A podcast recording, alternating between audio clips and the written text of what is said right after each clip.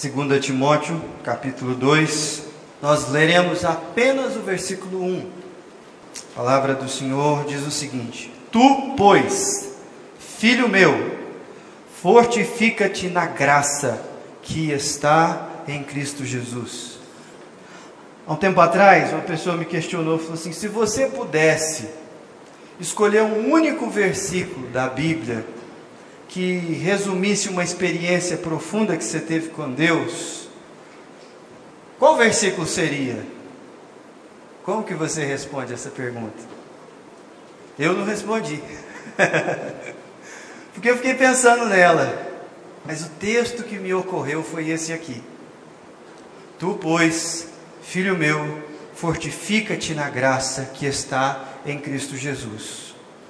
Esse não é um versículo famoso, do tipo daqueles que a gente decora ou que fica logo vindo à mente da gente quando em situações específicas a gente precisa da palavra de Deus. Mas para mim, esse que é um versículo discreto, carrega uma mensagem muito, muito importante para cada um de nós aqui. Ela aponta para as duas realidades mais sublimes que nós podemos experimentar como discípulos de Jesus, que é o amor que o povo de Deus deve ter entre si e o amor que Deus tem por nós.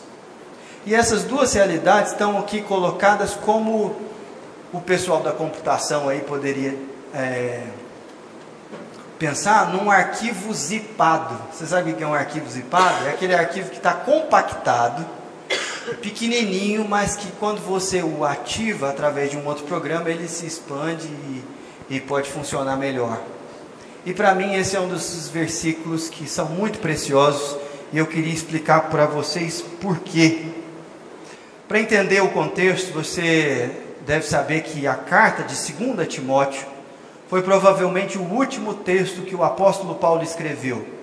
Ele estava preso em Roma não numa prisão domiciliar, como aquela que ele primeiro esteve, mas aqui ele estava numa masmorra, ele estava é, passando necessidades, fome, frio, e as coisas estavam muito difíceis, e ele já sabia que seria executado, ele estava esperando a sua execução, ah, mas o coração dele não estava temeroso e nem lamentando por uma causa muito simples. Se você olha no versículo de número 12 do capítulo 1, ele diz o seguinte: Por isso estou sofrendo estas coisas, todavia não me envergonho, porque sei em quem tenho crido, e estou certo de que Ele é poderoso para guardar o meu depósito até aquele dia.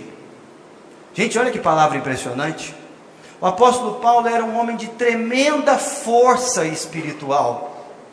E quando eu olho para essas palavras, ele que estava escrevendo a Timóteo, seu filho na fé, eu fico pedindo a Deus: Deus, dá-me graça para que eu seja fortalecido em Cristo Jesus, para chegar ao fim do ministério, como esse homem aqui, o apóstolo Paulo, tendo tanta convicção daquilo que Deus estava fazendo através da vida dele, muito embora ele estivesse passando por momentos difíceis.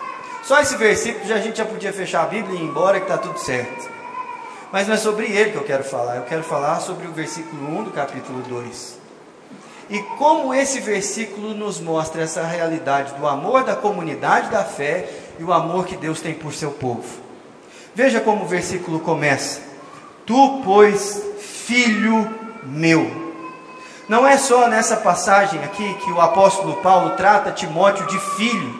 Na verdade, ao longo de toda essa carta, e também a primeira carta que ele escreveu a Timóteo, ele trata Timóteo como um filho na fé. Paulo não tinha filhos de sangue, mas ele tinha filhos na fé. Pessoas a quem ele compartilhou a palavra e eles creram, e Paulo acompanhou eles e os discipulou. É por isso que essa carta, no capítulo 1, Paulo se apresenta e endereça a, a carta da seguinte maneira: Paulo, apóstolo de Cristo Jesus, pela vontade de Deus e conformidade com a promessa da vida que está em Cristo Jesus, ao amado filho Timóteo. É curioso perceber que nas páginas das Escrituras existe muita afetividade manifesta entre o povo de Deus. Nós já lemos aqui que da multidão dos que creram era um só o coração. E a ponto de que as pessoas se importavam umas com as outras em suprir as necessidades em que a comunidade ia vivendo. E eu penso que se existe uma das distorções que o Evangelho tem sofrido no nosso tempo, é justamente pela impessoalidade que tem se tornado a realidade de ser membro de uma igreja e participar de uma comunidade, especialmente de igrejas que vão tomando uma, uma proporção e um tamanho como essa que tem tomado. O problema não é a, o tamanho da igreja, mas o espírito da nossa época, que é muito impessoal e privado. Quando a mensagem do Evangelho é uma mensagem que nos introduz em uma família da fé. E é por isso que Paulo aqui chama Timóteo de seu filho, porque ele de fato tinha afetos profundos por aquele rapaz que aprendeu de Jesus com o apóstolo Paulo e que estava sendo desafiado no ministério pastoral e na vida pessoal a seguir os passos de Jesus, imitando o apóstolo Paulo. Quando eu era adolescente, um dos nossos professores, usando como referência a vida do apóstolo Paulo, logo me ensinou uma coisa que eu nunca me esqueci.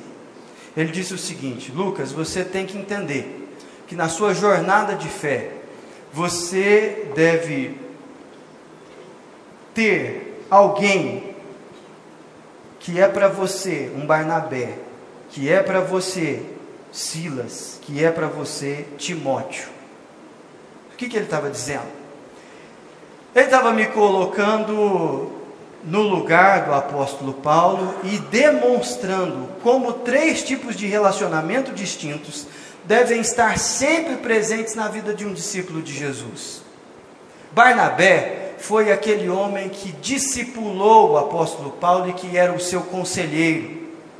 Barnabé, Barnabé foi a pessoa que confiou no ministério do apóstolo Paulo quando ele era um, ainda um pastor inexperiente e que o ensinou quando ele ainda tinha muitas dúvidas sobre a fé. Eu e você precisamos de, na família da fé, encontrar essa pessoa que nos chama pelo nome, que conhece a nossa história e que caminha conosco sabendo das nossas dores e que pode nos aconselhar e nos discipular. Mas é verdade também que a gente precisa ter um Silas. E quem foi Silas? Silas foi um dos maiores companheiros do apóstolo Paulo em suas viagens missionárias e no seu ministério com a igreja gentia. Silas foi aquele cara que acompanhou Paulo e que era o seu amigo, parceiro em cada uma das atividades que ele realizava. Nós não precisamos apenas de mentores e de pessoas que nos orientam, nos aconselham, mas nós precisamos também de companheiros de caminhada. Daquelas pessoas que caminham junto conosco, que estão passando na mesma fase da vida que nós estamos, que ou estão solteiros, ou casados sem filhos, com filhos, ou eles estão vivendo uma experiência de tristeza e divórcio, de luto, e que sabem aquilo que nós estamos vivendo e que Deus derramou sobre eles uma graça que ainda não derramou sobre nós e que ao no transbordar da vida dessas pessoas nós vamos ser abençoados. E também que no transbordar da graça de Deus na nossa vida essas pessoas vão ser alcançadas. Nós precisamos de gente como Barnabé, que nos orienta. Nós precisamos de gente como Timóteo, que nos acompanha. Nós precisamos de pessoas como Timóteo que são nossos filhos e filhas na fé. São aquelas pessoas a quem Deus está usando a nossa vida para que elas sejam edificadas, para que elas possam crescer e amadurecer na fé. E se você não tem claramente a resposta com os nomes dessas pessoas, nesse exato momento, dentro dessa comunidade, eu queria te dizer que você provavelmente está vivendo muito aquém daquilo que Deus tem para você no que diz respeito ao amor que ele pode derramar na sua vida através dos irmãos da igreja, através da comunidade local. E eu falo isso com a nítida consciência de que é muito difícil manter esse nível de comunhão com os irmãos da igreja. Há até aqueles que digam que a igreja é uma bênção, só que ela tem gente demais. a experiência de um pastor americano chamado Francis Chan, que eu recomendo que você leia os livros que ele tem publicado, alguns em português têm sido traduzidos, foi uma experiência surpreendente que alertou ele para um espírito da nossa época que tem afetado o evangelho. Ele estava discipulando um camarada que havia se convertido ao Evangelho há pouco tempo e que tinha saído do mundo do crime, do crime organizado. Mas encontrou Jesus, entendeu que o Evangelho tinha consequências morais para suas decisões e ele entendeu que não era da vontade de Deus que ele continuasse fazendo o que fazia. E aí, nesse processo de discipulado, eles se aproximaram e de fato, Francis Chan se tornou o Paulo e o seu discipulado, discipulado, o Timóteo, e eles abriam um coração um com o outro. Mas lá pelas tantas, ele falando com muita sinceridade, disse o seguinte: Pastor, eu amo a palavra de Deus, entendi que Deus tem um propósito para mim, mas só tem uma coisa na igreja que eu sinto falta, que mais me faz ter saudade do mundo do crime. Aí ele falou: Como assim? Não, pastor, deixa eu te explicar. É que no mundo do crime, nós vivemos a experiência de comunidade de um jeito que eu não consegui viver na igreja. Eita! Isso foi uma cacetada na cabeça do Francis Chan e que fez ele repensar o ministério dele demais. Porque a impessoalidade do espírito da nossa época, desse mundo, estava imperando dentro da igreja sorrateiramente, de uma forma em que as pessoas participavam dos cultos públicos, elas entravam e saíam, mas não havia liga entre as pessoas e não havia comunhão verdadeira a ponto de as características da igreja de Cristo que nós encontramos em Atos, no texto que lemos durante esse culto aqui, um só coração se manifestasse. E queridos irmãos, eu tenho plena convicção de que esse é um grande desafio para a nossa igreja, para mim e para você, como discípulo de Jesus nessa geração nós somos tentados a viver o Evangelho como se ele fosse uma relação apenas vertical entre nós e Deus e que isso não tivesse nenhuma implicação naquelas pessoas que estão ao nosso redor. Mas isso não é verdade. Isso é uma mentira do diabo tentando distorcer o Evangelho para que eu e você experimentemos menos da graça de Deus manifestada no corpo de Cristo. E é curioso que no mesmo texto em que nós lemos aqui, fica demonstrado o desafio da comunhão. Se não veja você, no capítulo 1, o verso 15, veja o que o apóstolo Paulo está dizendo a Timóteo. 1,15: Está cientes de que todos os da Ásia me abandonaram, dentre eles cito Fígelo e Hermógenes. Pense que nome bonito. Não estou considerando eles para ir o nenenzinho está chegando. Mas por que que Paulo cita nominalmente esses caras? Porque Timóteo os conhecia. Timóteo sabia quem ela, quem eram. Mas Paulo aqui está falando de uma decepção com membros da igreja que faziam parte da vida de Timóteo e de Paulo e que haviam abandonado Paulo num momento de extrema fragilidade, agora que ele estava preso e que deviam ter o assistido nas suas necessidades. Deixa eu te falar um negócio. Na igreja, você vai se decepcionar com as pessoas. As pessoas vão muitas vezes agir não em conformidade com o Evangelho de Jesus, mas segundo os seus próprios interesses ou segundo os padrões desse mundo. E eu não estou falando apenas de pessoas que vivem uma vida mundana, às vezes pessoas até que têm uma aparente piedade. Veja, por exemplo, o caso de Jó.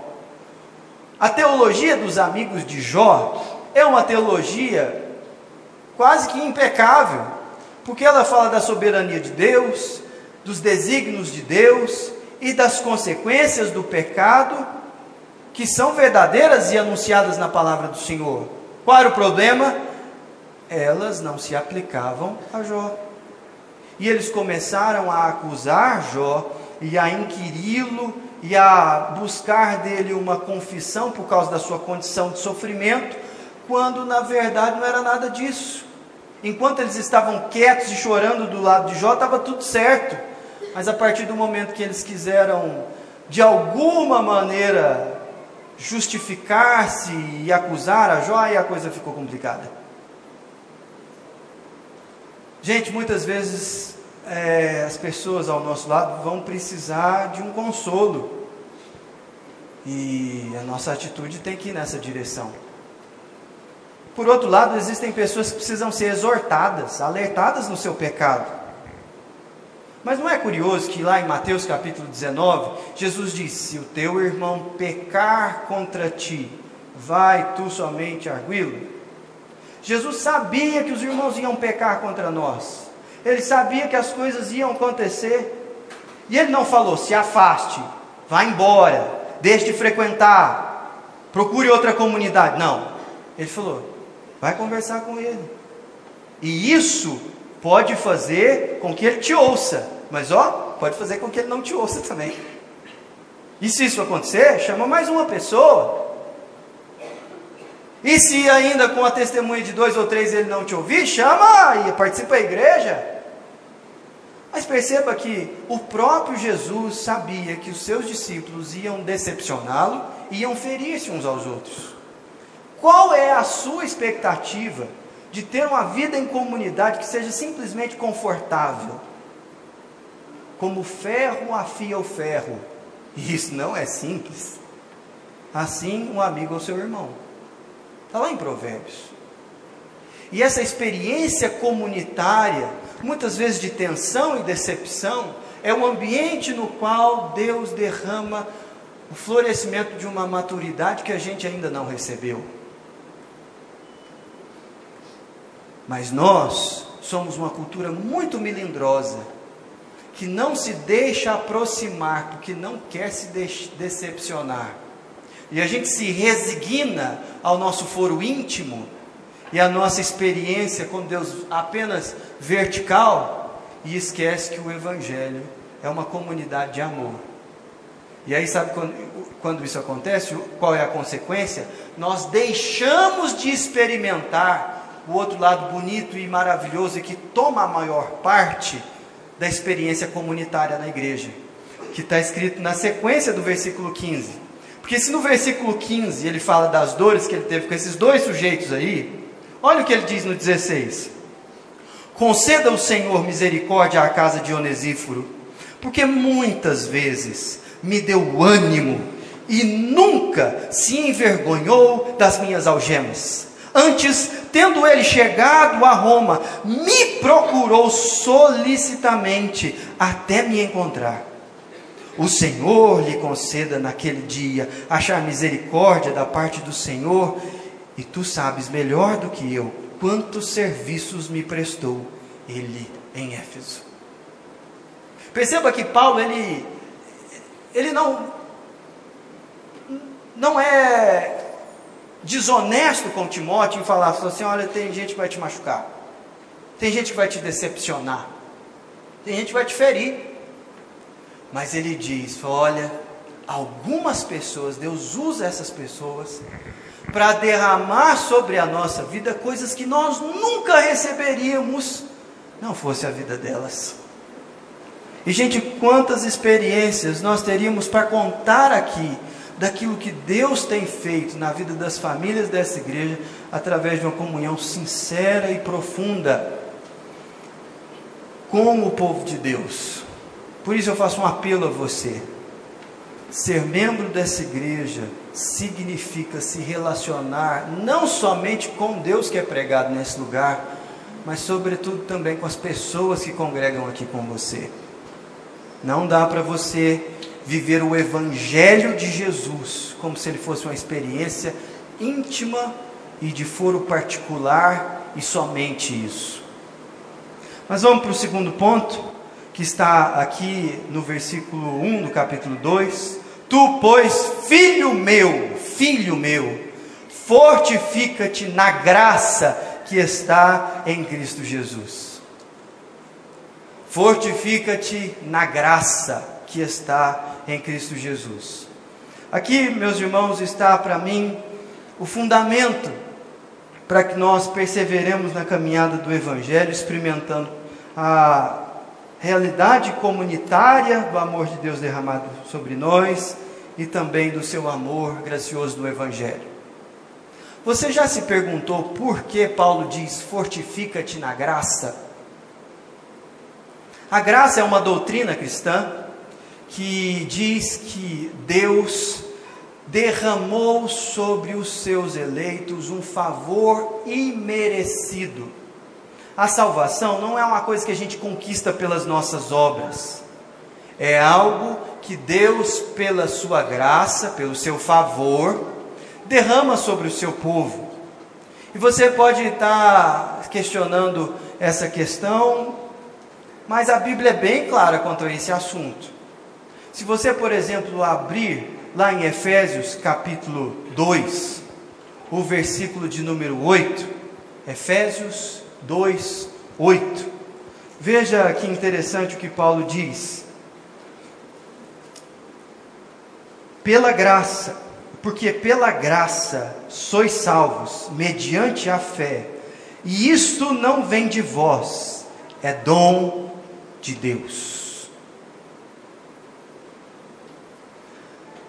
Nós não somos salvos pelas nossas obras, não é o seu dízimo que vai conquistar você salvação, não é a sua frequência na igreja, a sua moralidade, a sua obediência aos mandamentos da Bíblia, não. Isso deve ser uma consequência do seu amor pelo Senhor. Porque se você estiver servindo a Deus para conquistar a sua salvação, você não ama a Deus, você ama a si mesmo, está procurando o seu bem, e Deus é o meio pelo qual você cuida dos seus interesses. Mas a mensagem da graça de Deus, a mensagem do Evangelho, é que Deus amou o mundo de tal maneira que ele enviou o seu filho para que todo aquele que nele crê não pereça, mas tenha vida eterna. Isso significa que Deus nos amou antes da gente ter fé nele. Que Deus providenciou um caminho para a justificação dos nossos pecados, sendo nós ainda pecadores. A graça de Deus é a mensagem do Evangelho. Só que olha que interessante, Paulo está falando: fortifica-te na graça. Isso significa que a consciência dessa doutrina deve nos fortalecer em momentos de fraqueza espiritual. Fraqueza. Você vai passar por essas fases. Você vai viver momentos de debilidade espiritual. E Paulo fala a Timóteo: Timóteo, Sabe uma coisa que pode te fortalecer? A graça de Jesus. A graça de Jesus. Algumas situações na sua vida vão fazer com que você olhe para si mesmo e fale assim: Deus não poderia amar alguém como eu. Deus não poderia tratar com afeto e misericórdia alguém que fez coisas erradas que tiveram tantas consequências ruins na minha vida e na vida de outras pessoas. E você pode se, viver se culpando por causa disso e viver fraqueza espiritual por carregar uma culpa que Jesus já levou sobre si na cruz do Calvário. Mas como que você vai largar esse fardo se você não aprendeu ainda que a graça de Jesus Cristo é o motivo de você ser aceito na presença de Deus. Gente, nós lemos aqui no início desse culto, Hebreus, o capítulo 4, e a passagem que nós estudamos, o versículo 16, diz: Acheguemos-nos, portanto, confiadamente junto ao trono da graça. Da graça a fim de recebermos misericórdia e acharmos graça para socorro em ocasião oportuna. Como que o Novo Testamento enfatiza tanto essa doutrina e nós ainda desfrutamos tão pouco da fortaleza que ela é? Deixa eu te dizer um negócio: não há nada que você possa fazer para que Deus te ame mais. Ele te ama porque Ele é amor. E não há nada que Deus você possa fazer para que Ele te ame menos. Porque o fato de Deus te amar tem a ver com Ele e não com você. Deus é amor. Mas o ponto é que você vai desfrutar mais desse amor ou não se estiver mais perto dele. Mas fraqueza espiritual nos leva a não buscar o Senhor porque a gente não acha que é digno de estar na presença dele. Meu irmão, você não é digno. Mas a graça de Deus abriu um novo e vivo caminho. E louvado seja Jesus por isso. Por isso você precisa se fortalecer na consciência da graça de Jesus. Mas não é só por causa da salvação que Paulo recomenda que Timóteo seja fortalecido e se fortaleça na graça, mas também para que ele possa perseverar em meio às lutas e dores da vida. A experiência do apóstolo Paulo, ela é muito clara quando ele relata, por exemplo, à igreja de Corinto, que não fosse a graça de Deus, ele não ia conseguir suportar alguns momentos da vida dele. Abra comigo 2 Coríntios, o capítulo de número 12, e você vai ver do que eu estou falando. 2 Coríntios, o capítulo 12, diz o seguinte. 2 Coríntios, o capítulo 12, o verso 9. Então, ele me disse, ele quem? O Senhor. Depois de Paulo ter insistido em orar e pedir a Deus: Deus, afasta esse espinho da minha carne. Eu não dou conta mais. E o que o Senhor respondeu? A minha graça te basta porque o poder se aperfeiçoa na fraqueza. De boa vontade, pois, mais me gloriarei nas fraquezas, para que sobre mim repouse o poder de Cristo. Olha que paradoxo interessante. Paulo diz a Timóteo: Filho meu, fortifica-te na graça que há em Cristo Jesus. Em um outro lugar ele diz: o Senhor me disse: A minha graça te basta, porque o meu poder se aperfeiçoa na sua fraqueza. Isso significa que Deus colocará você em momentos de fraqueza espiritual, para que a graça de Deus o fortaleça e você entenda que é com Deus e não com você que nós perseveramos na caminhada espiritual. Não é pelos seus méritos, pelas suas capacidades, pelos seus dons, pela sua eloquência, pela sua rede de contatos, mas é pela graça de Deus. É a graça de Deus. O poder de Deus se aperfeiçoa na fraqueza. E quando a mensagem da graça é pregada, muitas pessoas começam a pensar, mas pastor, se o pessoal começar a pensar desse jeito, vai virar bagunça. Porque assim, a gente tem que pregar lei para que as pessoas obedeçam a palavra de Deus e fujam do pecado. Porque se elas entenderem que Deus as salvou sem que elas primeiro obedeçam, mas que a obediência é uma consequência, aí ninguém obedece mais, aí virou bagunça, aí foi o boi com a corda.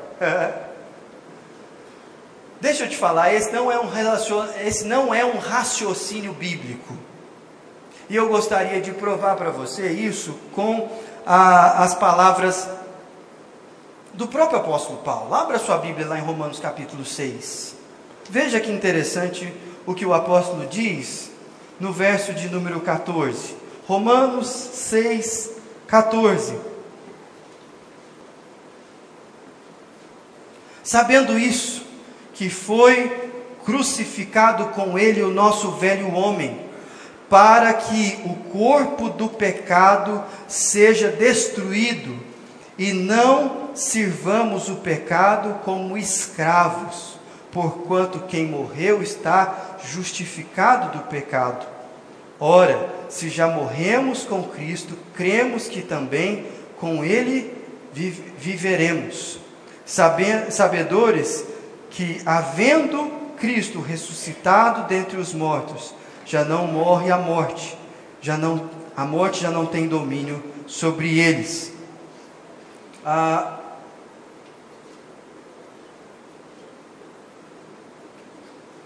verso 14 diz o seguinte: Porque o pecado não terá domínio sobre vós, pois não estáis debaixo da lei, e sim da graça.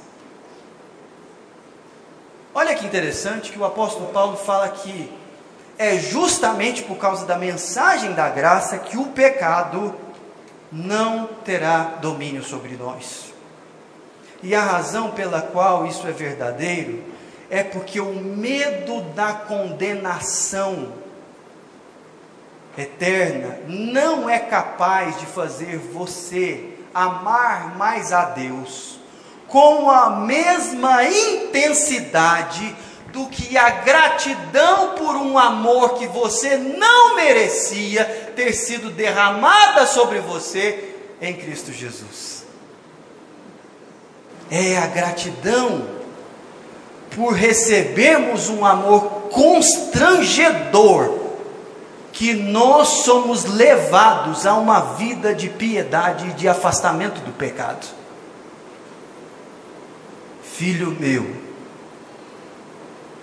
fortifica-te na graça que há em Cristo Jesus. Eu quero encerrar nessa nossa essa nossa esse nosso momento de reflexão falando com você que está decepcionado com alguém, com um grupo de pessoas aqui da nossa igreja, ou com alguém específico. Deixa eu te falar um negócio. As pessoas são decepcionantes e muitas vezes elas são incoerentes com aquilo que pregam. Isso é lamentável. Mas sabe por que esse tipo de gente tem um lugar nessa igreja? Por causa da graça.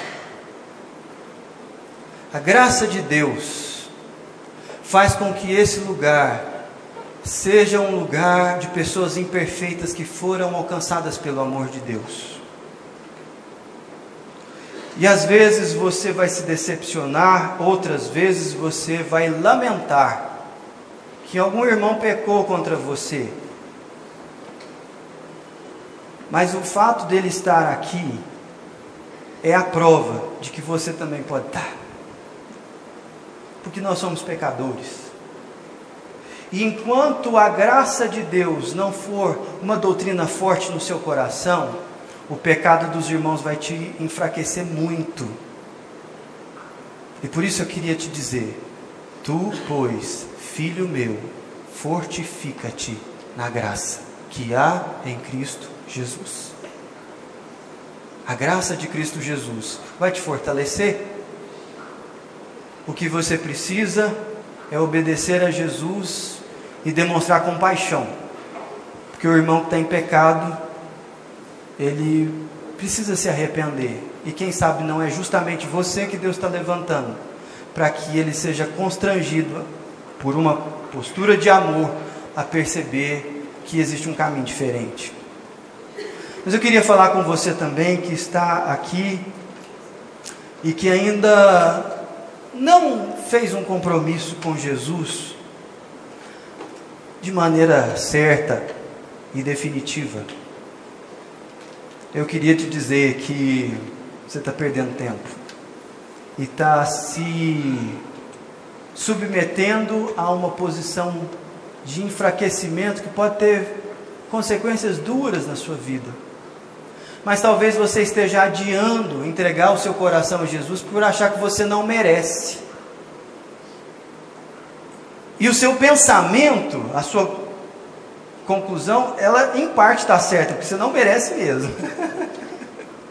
não tem ninguém aqui que merece. Mas Deus é gracioso. Gracioso. E você pode confiar no amor dele e se entregar sem reservas mesmo que você não seja aquele homem, aquela mulher piedosa que você sabe que deveria ser, mas não teve forças até aqui para se tornar.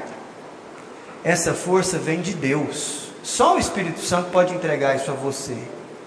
E Deus trouxe você essa noite aqui para você falar assim: Senhor, fortalece o meu coração na tua graça. Eu entrego a ti a minha vida. Tem misericórdia de mim.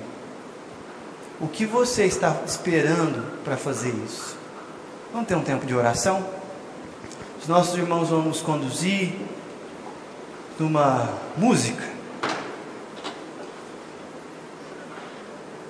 que diz que o Espírito do Senhor está sobre nós, não porque nós merecemos, mas porque Ele é gracioso.